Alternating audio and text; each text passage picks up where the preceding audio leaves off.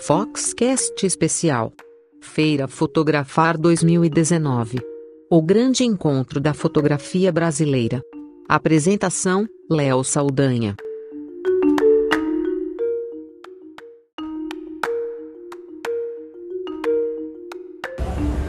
Segundo dia de Feira Fotografar, quarta-feira, 3 de abril, foi mais um dia muito produtivo, útil, com conteúdo de alto nível para quem estava presente na feira, é, não só dentro do congresso, das atividades pagas como o fórum de formaturas e o próprio congresso fotografar, mas também uh, nos stands que tinham palestras, uh, muita coisa bacana, novidades das marcas, tecnologia. A feira hoje estava mais lotada do que no primeiro dia, mais cheia e muita gente com sacola que acabou comprando alguma coisa, investindo, é, empresários do mercado, investindo em equipamentos, buscando novidades. Então, um movimento bom, um clima de é, vontade de trabalhar, de investir, de fazer as coisas, já que se a gente for esperar do governo alguma coisa ou da situação toda econômica, não vai dar para fazer muita coisa. Então tem que batalhar, tem que correr atrás. E a sensação geral é essa da Feira Fotografar de que as pessoas estão dispostas a investir sim, que querem conteúdo, querem reciclagem e querem fazer bons negócios e buscar inspiração com criatividade sem esquecer do empreendedorismo e dos negócios.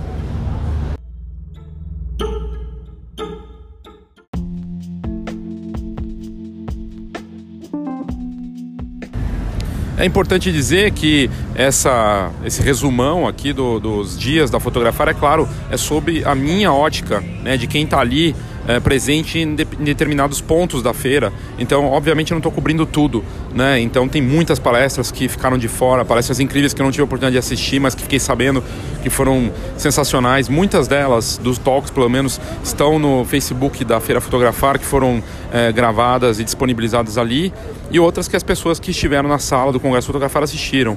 Os palestrantes de altíssimo nível, tanto ontem quanto hoje, falando de design, de criatividade, de negócios, de inspiração, de tendências, do estilo fotográfico, um pouco de tudo, e fora da fotografia também. E a primeira palestra que eu tive a, o prazer e a honra de assistir foi do Mentor Neto, que é um publicitário, escritor, multimídia, né? Ele que curte é, tecnologia, é meio nerd, e ele fe, abriu ali uma, fez uma, uma uma palestra incrível logo no começo, né? Uh, na hora que eu cheguei, pelo menos estava lá e foi bem bacana de poder assistir boa parte da palestra dele, quase toda a palestra. Acho que assisti inteiro, na verdade. E eu coloco um bom trecho aqui para você, para você ver, do, ouvir, né, o que, que ele falou e se divertir e ser provocado pelas considerações dele, que são muito interessantes, na mistura de contar histórias e o quanto isso tem a ver com fotografia e na, nas considerações dele. Bem interessante, vamos ouvir.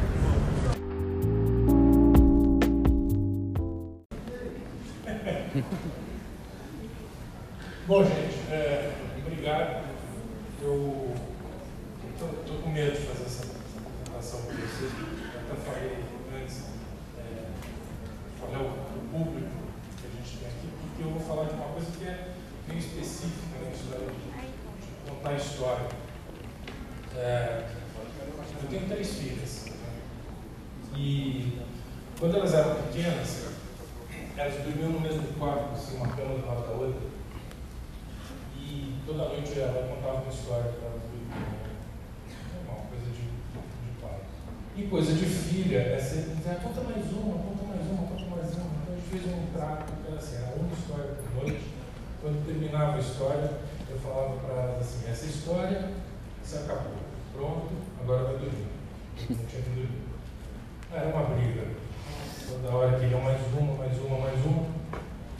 E a minha filha do meio, é, a Olivia, uma vez falou uma frase que ficou gravada para mim porque mostrava o desespero que ela tinha para ouvir mais uma história. Ela precisava ouvir mais uma história. Ela falou essa frase aqui. Pai, conta mais uma história bem simples, assim, sabe? Era uma vez, foram felizes para sempre. Não precisa de nada no meio. Conta só essa parte já está já, já, já tá legal. Era uma vez, foram felizes para sempre. Quando, quando ela falou isso ficou gravado para mim, a necessidade que ela tinha de ouvir uma história, ou a necessidade que elas tinham né, de, de, escutar, de escutar histórias. O tempo passou e eu caí nesse vídeo aqui, meio que sem querer, assim. Só que ele tinha áudio quando eu vi.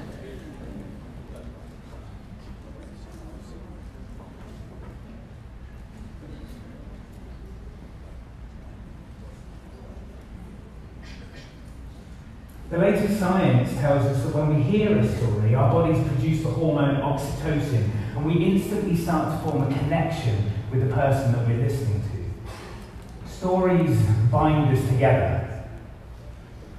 É, o que mais me chamou a atenção não é a parte da história nos une, porque isso é verdade, né? você conta uma história para alguém, você rapidamente se, se torna íntimo daquela pessoa. Mas o que mais me chamou a atenção é essa história da oxitina, que é uma espécie de endorfina dos relacionamentos. Né? Então, assim, tem gente que gosta de correr, tem essa, essa eu ia falar lenda, não é lenda, é verdade, você fica viciado em você corre mais e tal. Mas tem isso, tem oxitina, a oxitina faz com que é, é, a gente queira ficar do lado das pessoas, queira, queira escutar uma história. Quando eu comecei a palestra, eu comecei de palestra, conversa. Eu, eu, eu comecei dizendo das minhas filhas. É, meio que porque a gente sente que quando você começa a contar uma história pessoal, as pessoas se, se de alguma maneira se identificam, falam assim, não, isso é próximo de mim, isso eu posso. Soma isso com o sentindo, então fica claro que, que, que realmente a gente tem mesmo essa necessidade de escutar histórias. Né?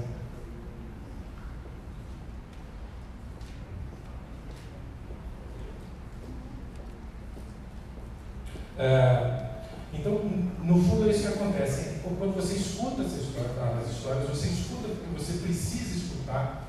Né? É, uma, é, é, é, da nossa natureza precisar escutar histórias. É, e elas ficam para a gente para sempre. Né? As histórias que são importantes para a gente, elas ficam presas na gente. Né? A gente não esquece mais daquilo. Eu costumava falar para as meninas assim, né? É, história de princesa. Né? Basicamente, história de princesa é a mesma coisa. Né? Uma princesa em coma, né? entra em coma, aí um sujeito que ela mal conhece dá um beijo na boca, ela sai do coma e vai embora com o cara. Porque ela nem sabe quem é. Ela só sabe que ele é um príncipe. E eu falava isso para principalmente para minha mulher, minha ex-mulher, mãe das meninas, eu falava para ela, um perigo isso, porque na, na, minha geração, na minha geração não tinha, não tinha, não tinha nem vídeo cassete quando era mulher. Você para ver uma história, você tinha que ir no cinema, tinha que ver televisão, depois veja, você um vídeo cassete, pelo menos tinha que rebobinar. Que já dava para você fazer alguma coisa que eu estava rebobinando. Depois veio no DVD. As minhas filhas são da geração DVD. Aquilo é um perigo, porque assim, elas ficam, elas acabam de ver a história, elas dão play de novo. Acabam de ver a história, dá play de novo. Então ficou fazendo aquela lavagem cerebral que o homem tem que chegar, dar um beijo e ir embora. Entendeu? Então assim, é, é, bom, isso aí, vocês me desculpem, que eu, eu não costumo seguir uma mesma linha, uma, uma linha fixa. Assim. De qualquer maneira, a gente precisa, então, ouvir essas histórias. Então, se a gente precisa ouvir história, é legal a gente tentar entender é, como é que se constrói uma história. Eu não tenho nenhuma pretensão de saber como é que se nem de dar regra, muito menos para vocês que são, na maioria, fotógrafos e que estão acostumados a contar história o tempo todo. Eu vou dizer mais ou menos qual foi a minha experiência, as coisas que eu fui aprendendo, é, principalmente em rede social. Quem não me acompanha, por favor, no internet, no Facebook. É, tem alguém que acompanha? Assim, um outro.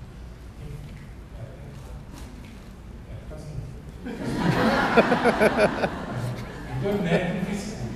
É, é, mas eu ganhei muito seguidor no Facebook contando histórias que eu achava que eram pessoais só, eram histórias minhas ali, que eu escrevia porque eu gostava. E fui juntando um monte de gente.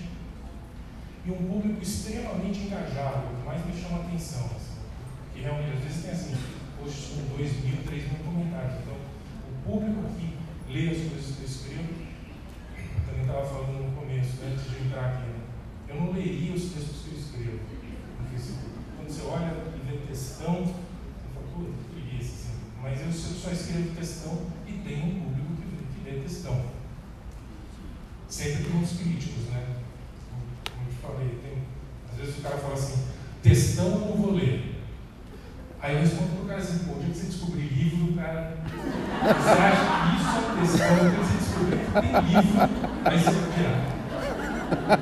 Então, é, é assim, tem uma estrutura para fazer, a, a, história. E quando eu, quando eu preparei esse slide aqui, eu fiquei com medo de vocês pensarem que era aquela, aquela cena do Tropa de Elite, né? Estratégia. Estratégia. Mas eu juro que teoria a gente passa rápido, assim, mas é, mas é importante a gente entender. A, história da história, de contar a história, de storytelling, ela passa por três etapas. É, lá atrás, com as histórias, a história é importante pela sequência de eventos. Ela não é importante pelos personagens especificamente, nem pela construção dos personagens. Ela era importante pela sequência de eventos. Só em 1800, quer dizer, é, quanto dá? 2.200? Não, estou parecendo a Dilma.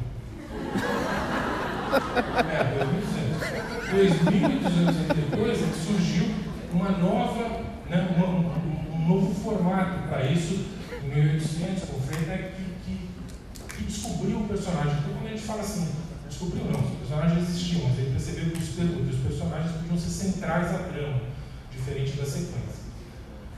Ficou no passado isso. Em 1960, o Campbell inventou a jornada do herói. A jornada do herói é a, a contação de história contemporânea. É, é, assim que se conta história hoje. E para provar, tem isso aqui. Ah, Eu não vou entrar nos detalhes aqui todos, né? Contar tudo, mas porque o importante não é isso. O importante é a gente ver o seguinte. É aquilo que é da vida dele é, para compor aquela historinha.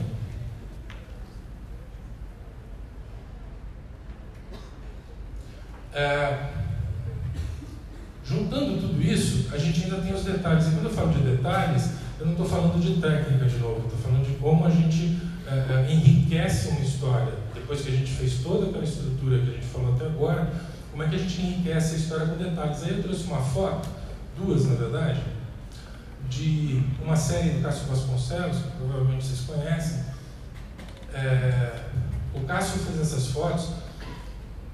Eu tenho o prazer de ter uma dessas fotos casa. E ele insiste que não tem nenhum avião repetido. Eu vou dizer para vocês que eu já fiquei muito tempo olhando, falando, pá, esse aqui é igual a esse.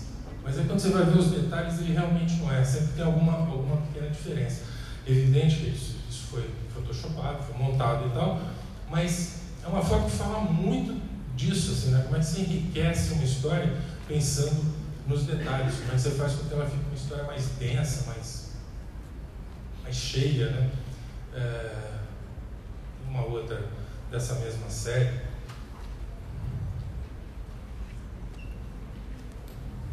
Do mercado municipal, onde também não tem nada repetido.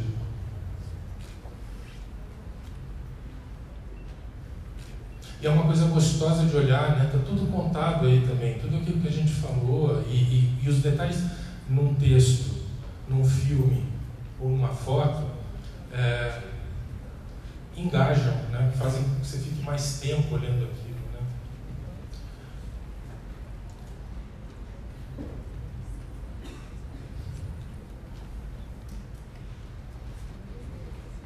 Estamos tendo dificuldades técnicas mas não é deles, não é minha.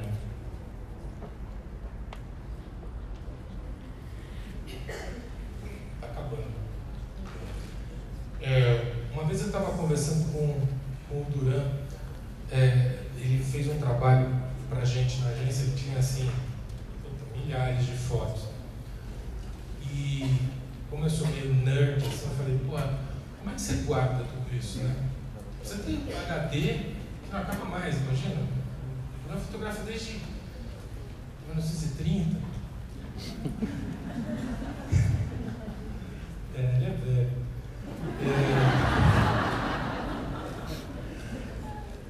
Vou contar um negócio. Tem streaming isso aqui? Não? não?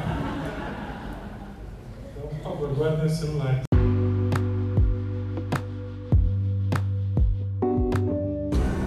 Também pela manhã teve a apresentação da BFRN para os parceiros no novo programa de relacionamento da Associação Brasileira de Fotógrafos de Recém-Nascido com as marcas, laboratórios, fabricantes. Estavam lá presentes a Digipix Pro, GoImage, ViaColor, né, a Ipsis Pro, a Sony, várias, vários encadernados, Alpha Photobooks, várias marcas importantes do mercado estavam lá presentes, além de fotógrafas e associadas, e a diretoria, a presidência e a Laura Alzueta, que é presidente da Associação Brasileira de Fotógrafos de Recém-Nascido, a BFRN, falou bastante sobre essas novidades em um evento exclusivo pela manhã, um café da manhã cedido pela BFRN para os parceiros. E a Fox está é, totalmente junto nesse projeto que é, quer melhorar né, a relação com os fotógrafos de recém-nascido e gerar é, bons negócios, boas oportunidades para quem é associada, para quem é é, parceira.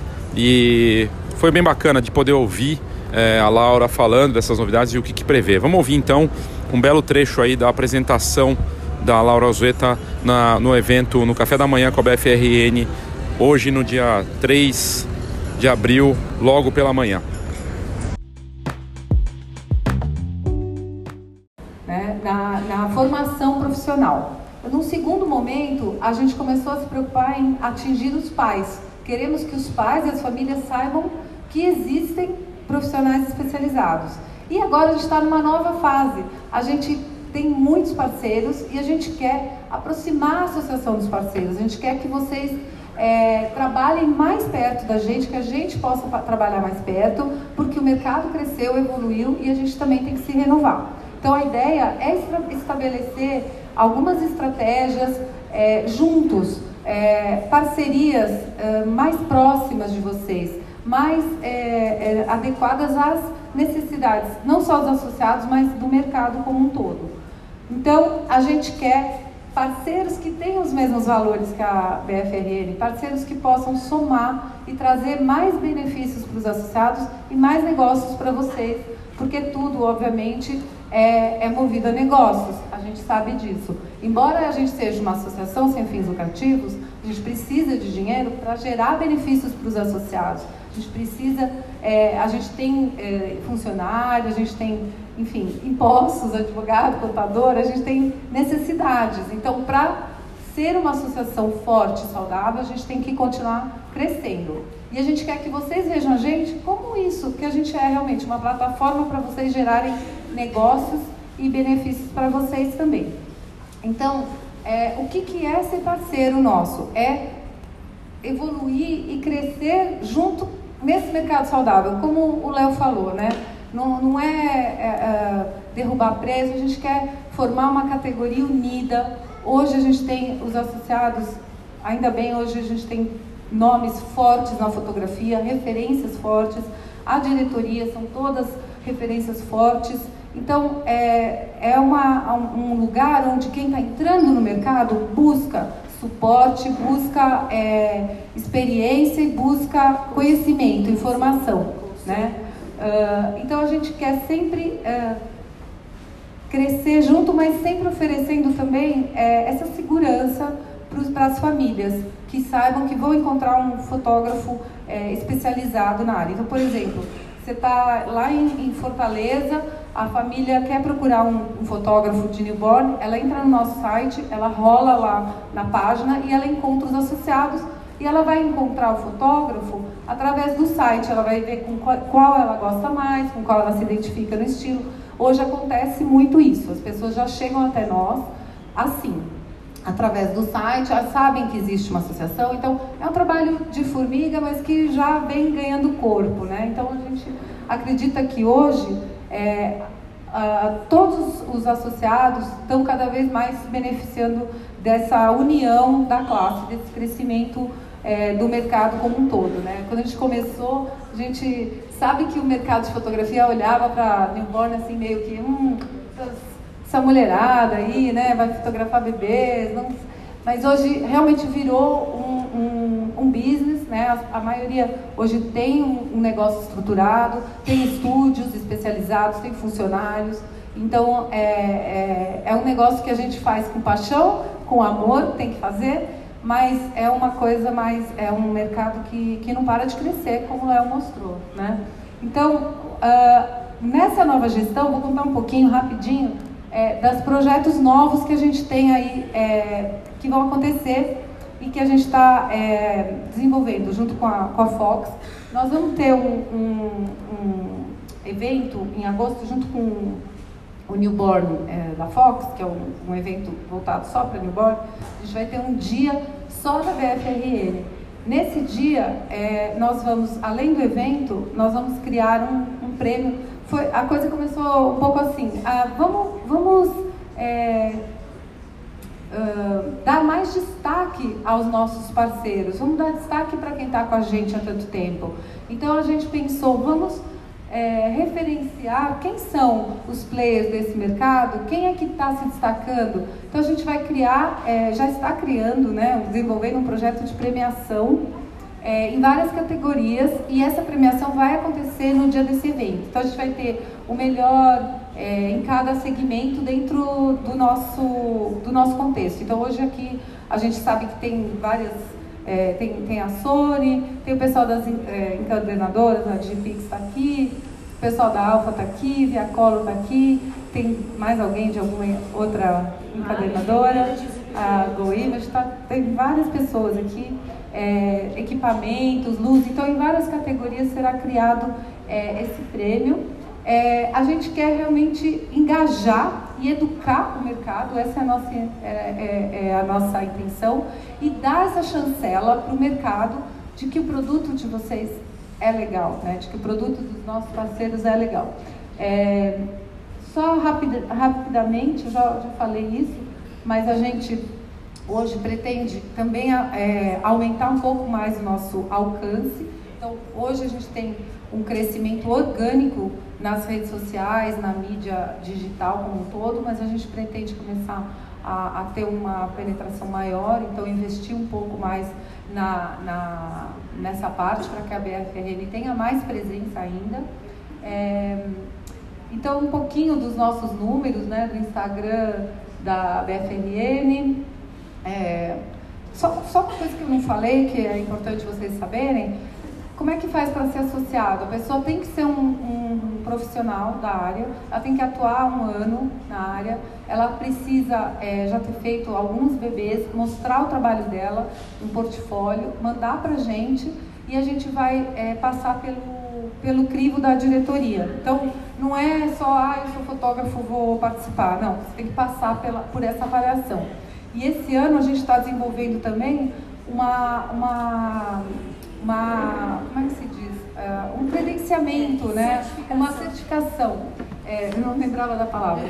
É, um, um, processo de certificação para os fotógrafos. Então a gente vai criar níveis é, de fotógrafos dentro da associação. Então quem está entrando, é, quem já está há mais tempo e quem é profissional é, que dá aula. Então a gente vai certificar. Hoje a gente não certifica, a gente associa, a gente inclui. E a gente com isso deixa de incluir muita gente que gostaria de estar dentro e que acaba não entrando porque não está qualificado. Então a gente cria esse mecanismo de certificação. A ideia é abraçar mais pessoas que a gente possa certificar em diferentes níveis. Esse projeto deve estar tá saindo do forno já no segundo semestre, tá? Então isso é uma, uma coisa bem legal.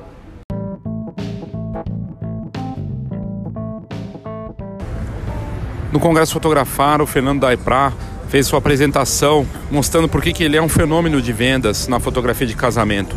Um jovem fotógrafo talentoso que atua em Caxias do Sul e que conquistou o mercado trabalhando de forma consistente, criando ações de vendas e pensando nos processos da forma como ele atende a noiva, que realmente é pensado é, no, no, atendimento, desde o primeiro contato até a entrega do álbum. Ele que faz impressão nos eventos e fotografa de forma talentosa, aproveita toda esse, essa, essa energia do jovem que ele é para trabalhar de verdade e está se tornando uma referência no mercado fotográfico brasileiro, é, num trabalho muito bacana, junto com a namorada, lá na capital dos estúdios do Brasil e agora aí já despontando como referência nacional. Uma, na parte que eu ouvi da palestra dele, ele falou de questões de venda, de como atender os clientes. Foi bem bacana. Vamos ouvir o Fernando Aipra, então, no Congresso Fotografar.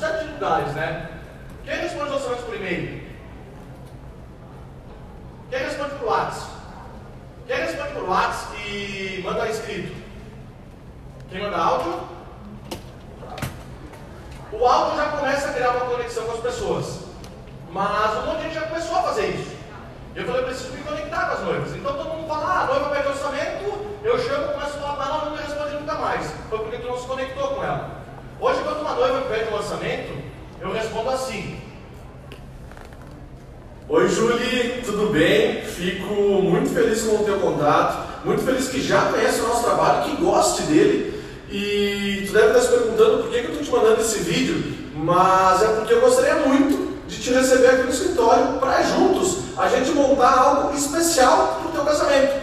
Tu acha que isso é possível? Uh, eu posso te adiantar, Júlio, que a gente tem pacotes de casamento a partir de R$ 4.900.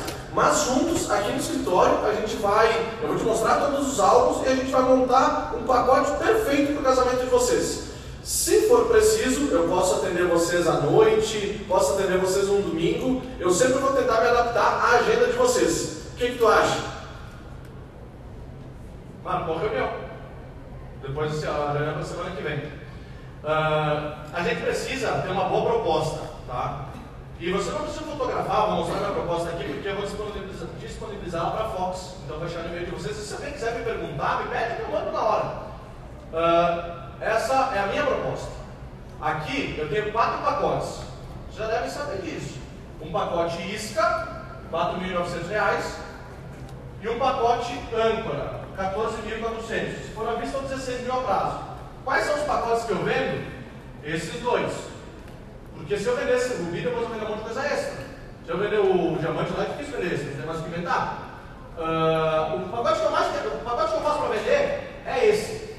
Então a gente precisa ter uma boa proposta. Apresentar ela, legal. Tem que estar bonita. Pede para o designer fazer, um publicitário, alguém. Uh, local de atendimento tem que ser impecável. Um local de atendimento tem que ser impecável. O escritório não pode ter uma conta de luz em cima da mesa, não pode ter nada. Ah, eu já fiz isso. E se vocês viram, é vocês já fizeram.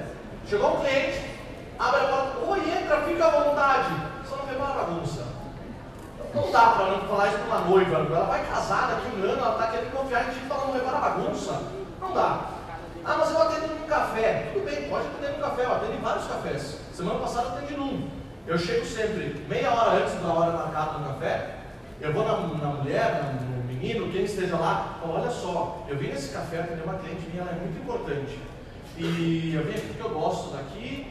E, então eu quero um café, eu quero uma água e quando a cliente chegar, eu quero que sirva isso, isso e aquilo para ela. Sem ela pedir nada, se ela não comer, tá tudo certo. E se ela quiser mais algo, pode servir, quem vai pagar sou eu. É o mínimo que a gente pode fazer. Ela tirou o tempo dela para nos ouvir, ela podia estar ouvindo outro fotógrafo. A gente precisa dela. Portfólios atualizados, gente, eu faço algumas consultorias para fotógrafos uh, pela Viacom. Eu fui com uma cliente, uma, uma menina, ela muito legal, porque teve um trabalho lindo, impecável. E ela mostrava algo de 2014. Mas chegando aqui com o álbum de 2014, já quer as coisas atuais. Então o portfólio tem que ser atualizado. Gatilhos mentais ajudam para fechar. E no momento da reunião, e eu vou falar três deles bem rapidinho para vocês, o que eu uso. Eu, eu, eu, eu sou escasso, eu faço um único casamento por sábado, vocês também? E vocês falam isso para o cliente? Tem que falar desde o primeiro contato, para ele ver que não é fácil de ter. Então, é escasso. Uh, eu ainda, quando, quando eu tenho um mês cheio, tipo, ah, tenho três casamentos no mês e vem uma data única que eu tenho. Eu respondo para o cliente, olha só, estou muito feliz pelo contato, mais feliz ainda por ser meu único saco livre do teu mês. Eu quero muito te atender. Opa, esse cara, gatilho mental do descaso, esse eu uso na reunião. Uh, falo meio com medo, mas eu falo. Eu falo no final da reunião para todos os clientes, gente, olha só, eu não sei se vocês foram ou não em outro fotógrafo. Se vocês não foram, vocês têm que ir. Tomara que eles não vão. Mas eu falo isso para eles, eu não estou pressionando eles a nada. Eu falo tem que ser uma relação de muita confiança entre vocês e o fotógrafo. Eu fiquei duas horas falando como ela tem que confiar em mim. Eu estou agora colocando ela em outro. Ela não vai. Gatilho mental da urgência. Uh, eu falo em todas as reuniões que, gente, vocês a partir de agora têm dois dias para me responder. Cada um usa 5, 10, 12, o que quiser. Nesses dois dias eu não vou te ligar, não vou te mandar mensagem, não vou fazer nada. Essa data é tua. Se você sair daqui e alguém pedir a tua data, a data é tua. Mas depois desses dois dias ela deixa de ser. Porque eu tenho muita cerimonialista que me liga, pede a data. Quando ela pede a data, falou que estou livre, ela já deposita mil reais. E, e ela, pô, tá. E eu falei, ah, mas não tem problema, talvez dois dias ainda é pouco. Pode pensar. Só tem mais um detalhe, segundo o gatilho da urgência. Pode ser que a encadernadora nos mande algum reajuste. Se vier algum reajuste, eu vou ter que te repassar. Dela fecha. Eu não quero pagar mais caro. Dica bônus. Se nada que eu falei até aqui serviu para vocês, essa talvez vai servir. Aprendi com o Mansão. Uh, todo mundo faz uma reunião. As pessoas vivem momentos felizes. E os momentos felizes delas geralmente estão no Instagram. Elas botam lá porque aquela vida perfeita não existe.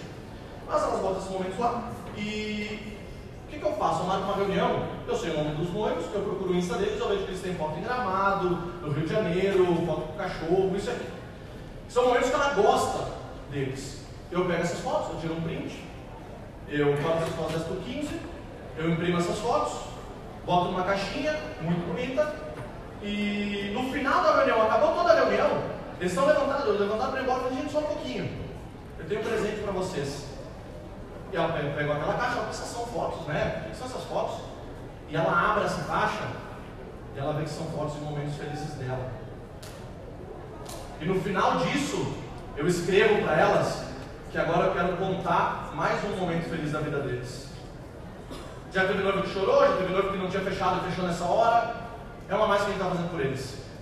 Que não nos custa quase nada.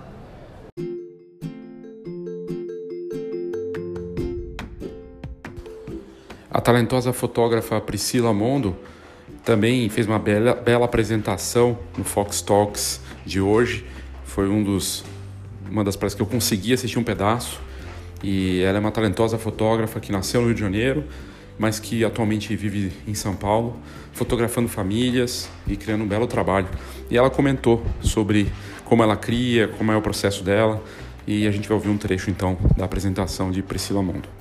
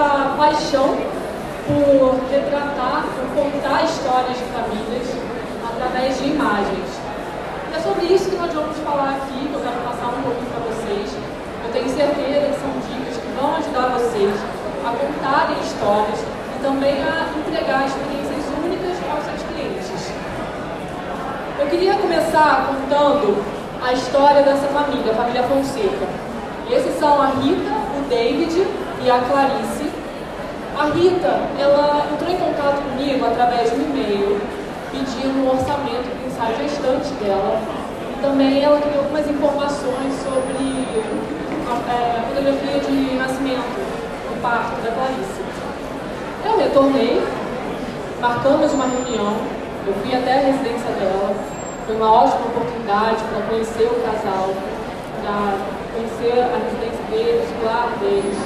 Apresentei a minha proposta de trabalho, falei sobre a minha abordagem, ouvi deles o que eles esperavam do meu trabalho, quais eram as expectativas. E de lá eu saí não só com um ensaio gestante e a fotografia do parto da Clarice, mas todo o programa de acompanhamento do primeiro ano dela. A única coisa que a gente não sabia se conseguiria chegar até os 12 meses, porque havia uma possibilidade do David ser transferido e deles irem morar fora do país. Ao longo dos ensaios, no primeiro especificamente, eu percebi no porta-retrato uma foto de uma viagem deles. E perguntei é, onde era aquela foto, que eu uma foto bonita, que era uma foto de viagem, que eles gostavam de viajar. E eles me contaram estava numa viagem à Itália, ali era a cidade de Assis, que eles tinham descoberto a gravidez da Rita naquela cidade. Eles então decidiram que, se fosse menina, o nome seria Clarice, em homenagem a Santa Clara. Eu achei aquela história tão bonita, me tocou tanto, que eu guardei aquilo comigo. Ao passar ao longo dos ensaios, né, nesse período, eu percebi que a devoção deles era grande, mas era muito sutil.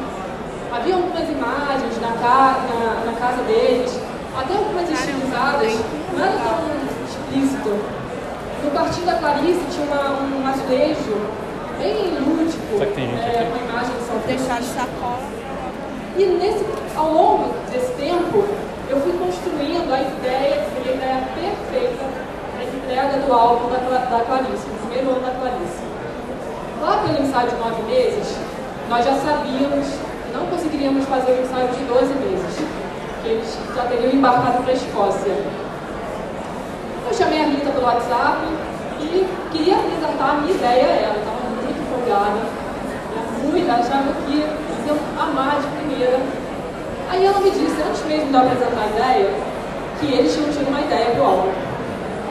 Teria sido um banho de água fria, mas não foi completo, porque ela disse que estavam abertos a, a outras ideias também. Ela me contou que eles tinham pensado, eles são de São Paulo, estavam, estavam lá no Rio já há três anos, e a Clarice nasceu no Rio de Janeiro. Então eles pensaram em fazer algo temático a, ao tema Rio de Janeiro, né? Tinha a ver. E aí eu peguei e falei, caramba, tão óbvio, eu não pensei nisso. Ela contou qual era a minha ideia.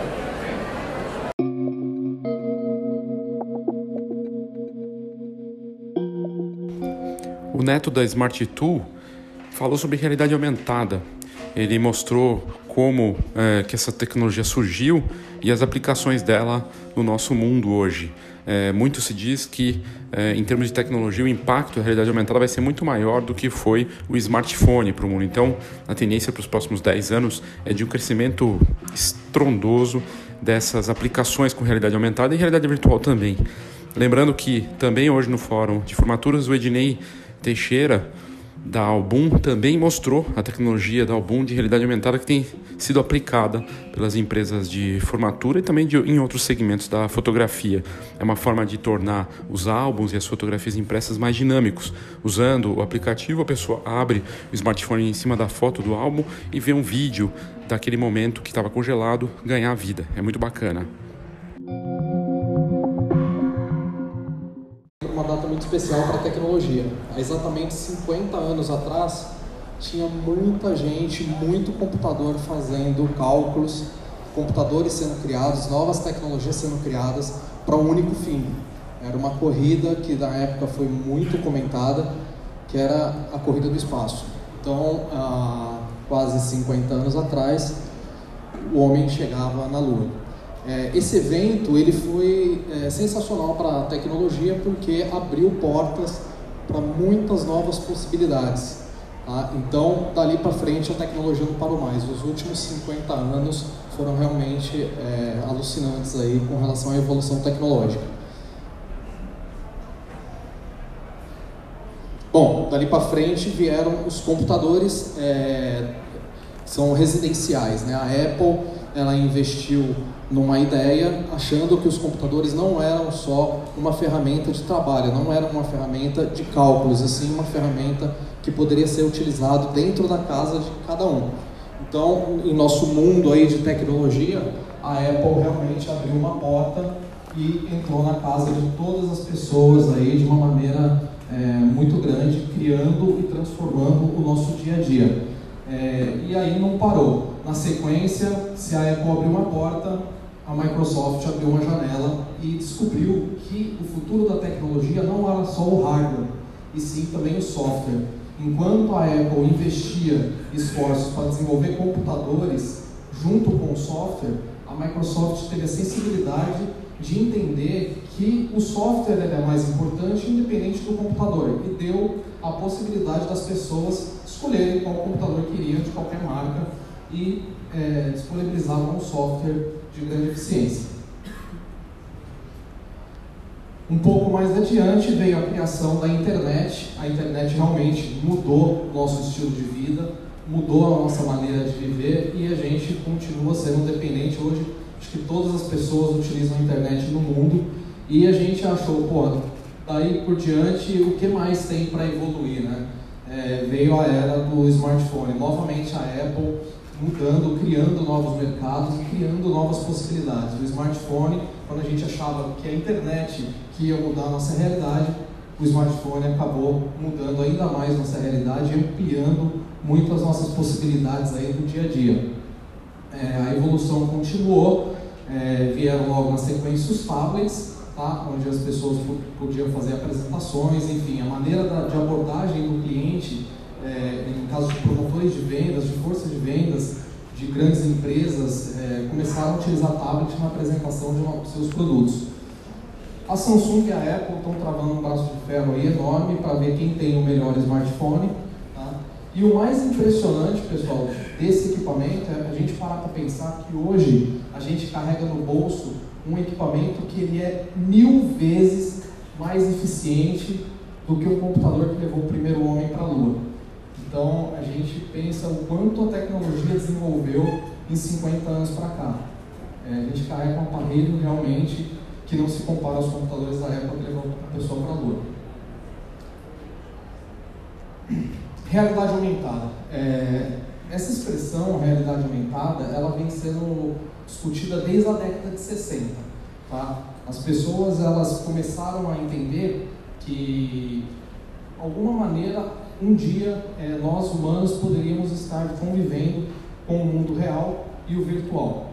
É, foi então na década de 90 que esse senhor, parece um profeta, ele profetizou realmente, Thomas Caldwell, ele criou a utilização da realidade aumentada mais efetivamente.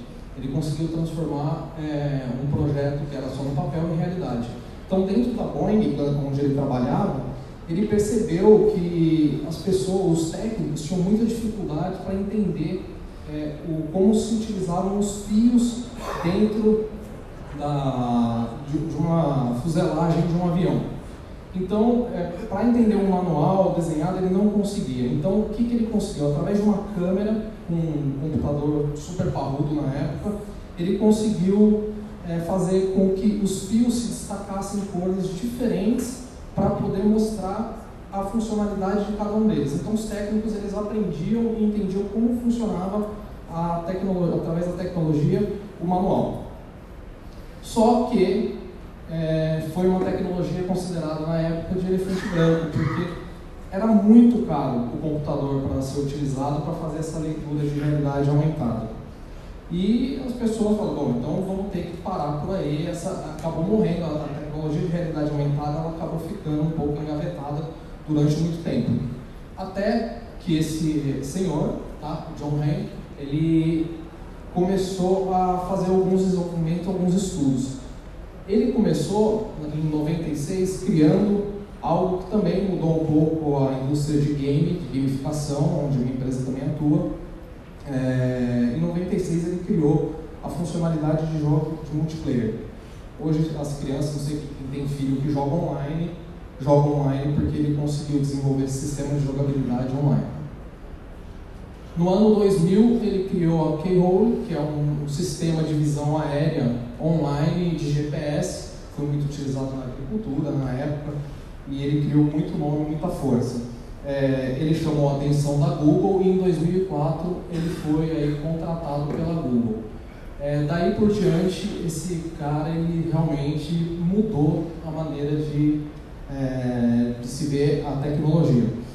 Ele criou o Google Earth, que hoje é utilizado muito por alunos, né? na época muita gente gostava de utilizar, quem não conhece é bem legal, você pode visitar qualquer parte do mundo, até para mostrar para as crianças, é, com detalhes, ele faz a visita na rua, enfim, é bem bacana mesmo para a escola. Ele criou essa ferramenta que hoje todo mundo usa, é, eu até lembro em 2004, eu fui representante da indústria farmacêutica, e eles me transferiram para o sul de Minas. É, engordei 8 quilos lá, porque a comida é boa pra caramba de Minas.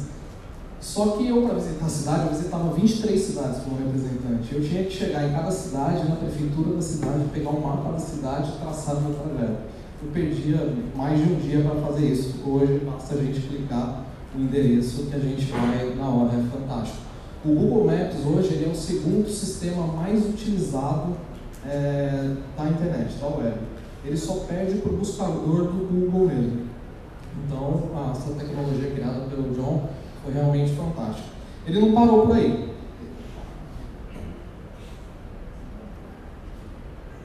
Ele criou o Street View. É, o Street View é bacana, não sei se todo mundo usa, mas é bem legal. Às vezes a gente vai viajar para um lugar longe, a gente quer ver a rua, como é a rua do hotel que a gente vai ficar, é, o que tem nas proximidades, enfim, eu uso bastante. Às vezes a gente vai para fora e fala, meu, e aí, o que tem ali ao redor, onde eu vou? Você consegue fazer uma visita é, do seu. fazer a sua, a sua viagem em, virtual antes dela ser real. Em 2010, ele se estagnou na, na, na, Google e queria mais. E ele desenhou um projeto chamado Niantic, e ele criou, era uma startup dentro da Google. Ele sendo um funcionário da Google, ele fez essa, essa proposta de criar essa empresa para poder desenvolver algo novo. A Google, como confiava muito nele, devido ao seu histórico, acabou confiando. Foi onde ele começou a desenhar alguns projetos e durante algum tempo ele só quebrava cara. É, a Google chegou a anunciar o desligamento dele se ele não oferecesse nada que realmente fosse viável para a Google para manter todo o investimento. Dentro dessa empresa, ele criou algo que acho que nem ele imaginava o tamanho e o poder. Ele tinha alguns contatos dentro do, da Nintendo, com algumas pessoas, e ele, como criador de Street View, ele tinha tudo na mão dele mapeado, o mundo inteiro mapeado. E aí ele acabou criando uma brincadeira que acabou mudando a história da realidade aumentada.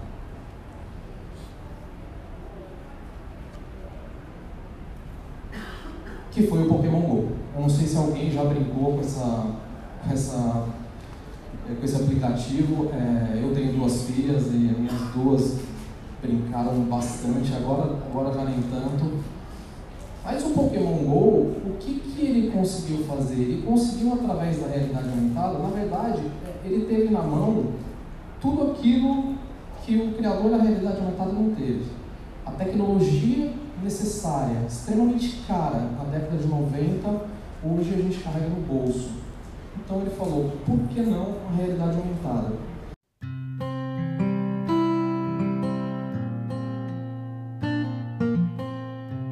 Também no Fórum de Formaturas, Paulo Câmara, da Fotoalba Universal, uma empresa que tem 57 anos de mercado, também conduziu ali um painel falando da empresa e mostrando o que, que a Fotoalba Universal está fazendo para esse mercado que atende milhares de formandos pelas empresas de formatura e com seus fotógrafos. Vamos ouvir então um pouquinho da apresentação do painel da Fotoba Universal com o Paulo Câmara.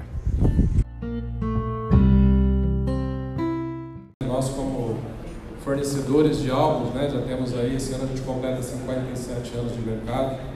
E hoje a gente tem uma solução completa né, para o mercado de formaturas no sentido de álbuns, né, então a gente tem desde o modelo convencional de envio até o modelo mais tecnológico que tem no mercado. Então a gente está plantado é, em três ambientes né, do álbum fotográfico. A gente tem desde aquele modelo convencional, né, que ainda tem colegas que utilizam, dependendo da região, é o modelo de saquinho, enfim. Temos o ambiente fotográfico, que são as encadernações fotográficas, e a gente tem um know-how muito bom em relação a encadernação, porque a gente sempre trabalhou no ambiente de fotógrafos de casamento e a gente transportou essa, esse know-how do casamento para o ambiente de formaturas. Então nós temos uma diversidade enorme de capas, modelos que dá para ser personalizados. E também né, é, a questão da impressão é, gráfica, né, que é impressão digital no coucher. É, a gente tem vários modelos de capa também, impressões de diversos modelos, laminações, enfim, isso a gente está tá disponibilizando para vocês. Gostaria de convidá-los, para quem não, não teve oportunidade, nós estamos com o stand aqui na, na Fotografar, hoje e amanhã, estamos ali à disposição, quiserem ver melhor os produtos, enfim, não dá para trazer tudo.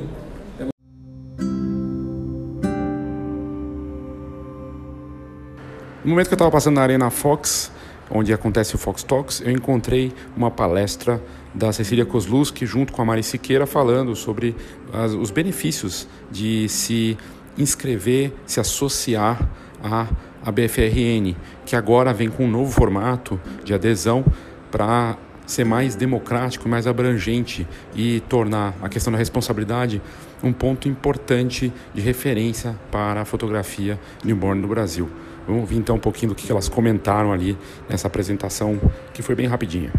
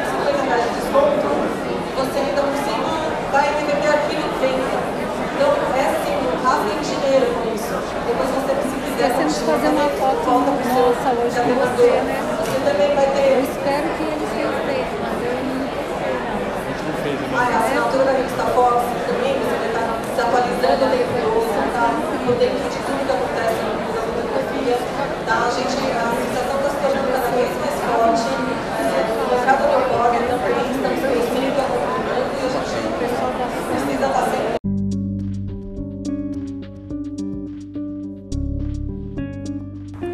Um dos pontos altos do Fórum de Formatura foi o debate sobre o formato digital, a venda do formato digital eh, em relação, em comparação com a venda eh, a venda no risco, né? Que você imprime os álbuns de formatura e vai tentar vender depois, sem ter a garantia que o formando vai comprar. Nesse formato digital, personalizado, que é uma venda antecipada, as empresas têm aderido cada vez mais. Mas no, no debate que nós tivemos hoje no Fórum de Formatura, de formaturas com vários representantes do mercado, como a Fotum, Fotoba Universal, a Pixel House e a Aurim, comentando sobre essas tecnolo essa tecnologia né, e os dois formatos, dois modelos, a gente entendeu que na sala que estava no fórum de, de formatura, os empresários têm trabalhado num formato híbrido, onde a venda pode ser tanto antecipada quanto uh, uma venda no risco e para eles tem funcionado assim, embora alguns tenham só a venda antecipada e outros uh, prefiram só trabalhar no risco. Uh, foi bem interessante, o debate foi um dos pontos altos um pouco antes da eleição da ABForm que é tema também para o próximo episódio do Foxcast. Mas vamos ouvir então uns trechos aí do debate que ocorreu hoje no Fórum de Formatura sobre esse modelo de venda de álbuns desse mercado.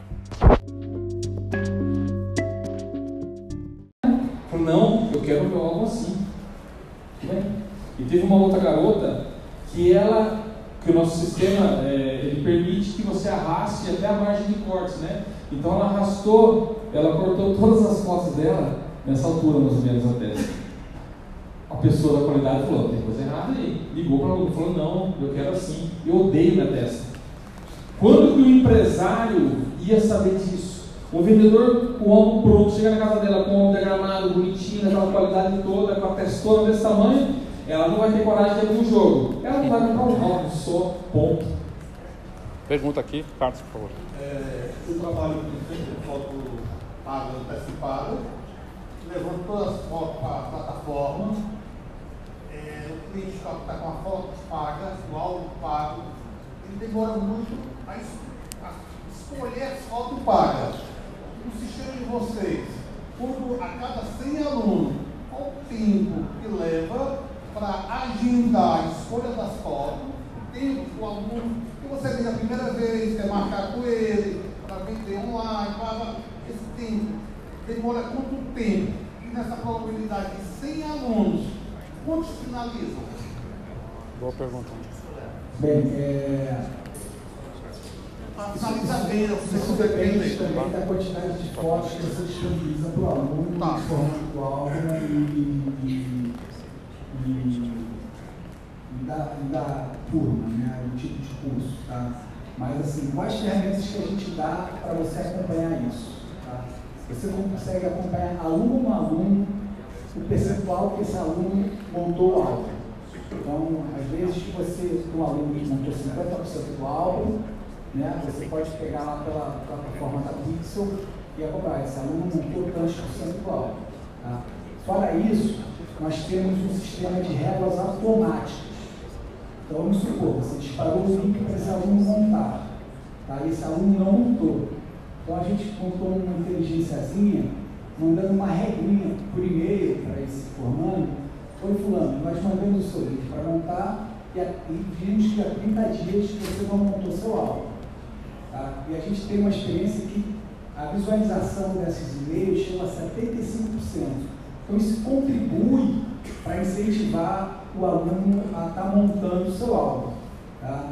E essas regrinhas elas são automáticas, vão percentuais. O que nós sugerimos para as empresas fazerem? Né? Que façam esse acompanhamento, que fora esses e-mails que nós mandamos para os alunos, eles, vocês liguem para os alunos e realmente tenham prazo né, nos seus contratos, assim, no, no, modelo, é, é, para o formando finalizar o seu álbum. Tá? Uma outra opção, que pode ser o aluno que não montou, que acontece pontos fora da curva, não quer montar, se deseja que nós montemos para vocês, cobre um custo adicional, monta o álbum, aprova o álbum para o e conclui, e, o álbum.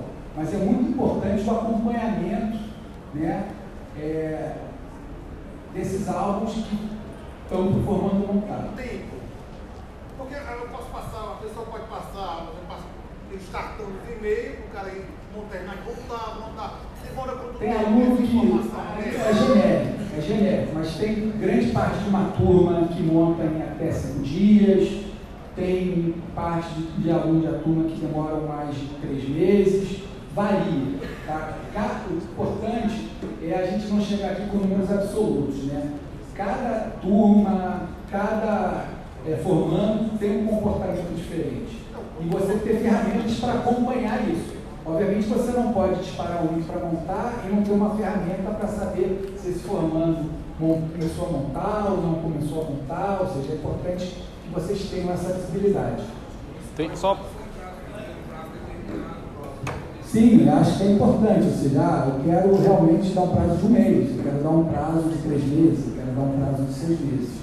E acompanhar na ferramenta o percentual de formando que já finalizou o aula, o formando que já começou a montar, não finalizou, e o formando que não montou nada. Tá bem. Tá? Mas é importante esse acompanhamento. E é importante sim. Exatamente. Nós temos casos, por exemplo, de parceiros nossos, tá? É, interior do Nordeste, por exemplo, que o frete é mais caro para mandar a cobrança. Então, o que, que esse parceiro ele faz? Ele dá um prazo de um mês e liga para todos os formandos insistentemente para finalizar a montagem, porque a gente agrega todos os álbuns e manda um frete otimizado para essa empresa. E ele cobra um preço extra para o formando que não monta dentro de um mês também, porque ele tem um custo extra de frete. Então, começa a montar as estratégias, começa a montar os modelos que é para cada, cada um. Tem outros parceiros que mandam direto para o formando, enfim. Tá? É importante que cada um aqui entender o seu negócio, a sua estratégia e como quer atender o formando. A gente só vai equilibrar para esse lado de cá agora as perguntas, no microfone, e depois a gente volta para lá. Senão fica, fica confuso. Por favor. É, o foco democracia é o certo?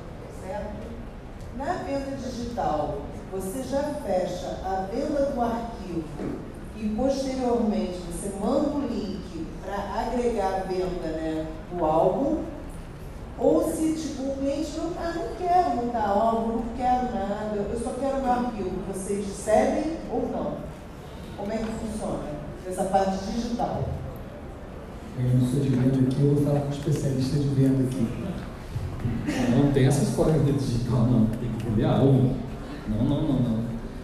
Obviamente que no decorrer da turma, a gente vai ter comissão de formatura, filho do reitor, filho do coordenador, que você vai abrir algumas exceções e vai negociar o sigilo com a pessoa, talvez até fornecendo apenas a mídia, mas no preço de um álbum praticamente. Está vendo uma mídia por R$ 1.500, R$ 2.000?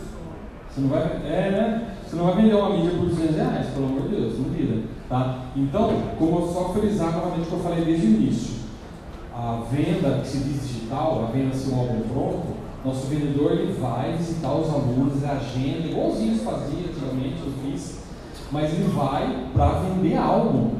Ele vai com vários modelos para vender algo, porque eu tenho que mandar algo para esses caras aqui. Como é que faz? Não é? O mercado tem que girar, como é que coisa?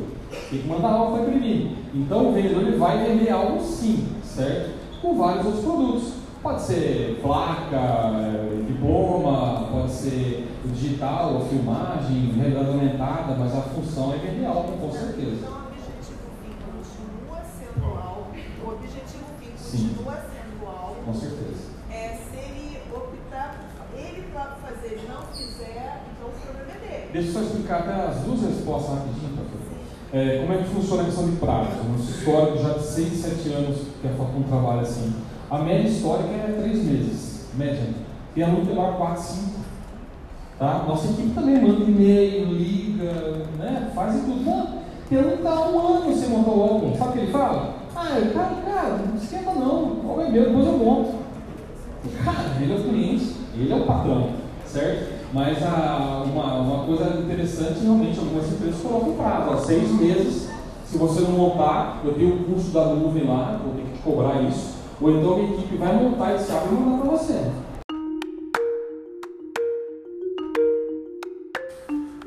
Eu fecho aqui o episódio do Foxcast falando do segundo dia da Feira Fotografar. Obviamente, é só um, um pedacinho de tudo que aconteceu por lá. Tinha todos os estandes, são mais de 200 marcas, é, com palestras nos estandes, com as apresentações, a Fujifilm, por exemplo, com palestras do Namur e convidados, com bate-papos muito bacanas, o Namur com Renato de Paulo, Karelisky, o Danilo Siqueira e outros grandes nomes, a própria a Sony também com demonstrações com Guilherme Coelho, Rafael Quente, outros é, profissionais do mercado, videomakers e fotógrafos demonstrando também, Adriana Margotto no stand da Sony, é, e outros espaços também com palestras, é, muita coisa interessante, diferente, tecnologia, lançamentos. E no congresso eu não abordei quase nada aqui do que é, ocorreu por lá, porque tivemos palestras incríveis e emocionantes como da, da Paula Beltrão, né, da Chloe, que foi também todo muito emocionante e muito útil para todos que estiveram ali. É, era só realmente um drops aqui para você, um gostinho do que foi a Feira Fotográfica, tanto, tanto ontem quanto hoje aqui no Foxcast, é mais um teaser do que aconteceu, porque teve muita coisa e do que eu pude acompanhar também, é mais uma, uma transmissão, na verdade, do meu ponto de vista, né? No caso aqui, do meu ponto de, de ouvinte e para você. E espero que você tenha curtido que te dê vontade de passar pela fotografia se você estiver em São Paulo, no estado, né, ou na cidade de São Paulo, passar amanhã, ainda tem o último dia da feira fotografar, é só aparecer. Você pode se cadastrar na hora e visitar a feira e curtir o evento. Vale muito a pena. Amanhã temos o encontro de lojistas para a loja de foto, temos o terceiro dia do Congresso Fotografar, temos mais um dia de palestras nos estandes, os lançamentos, promoções, né? muitas promoções também de última hora, do último dia da feira que vale a pena. E, claro, o Congresso Fotografar, Fox Talks, muita coisa bacana. Então, fica aqui meu convite. Se você não visitou, visite a Feira Fotografar nesse dia 4 de abril. E se você já está ouvindo esse episódio e passou né, da feira, não se preocupe que ano que vem a gente volta com mais uma Feira Fotografar.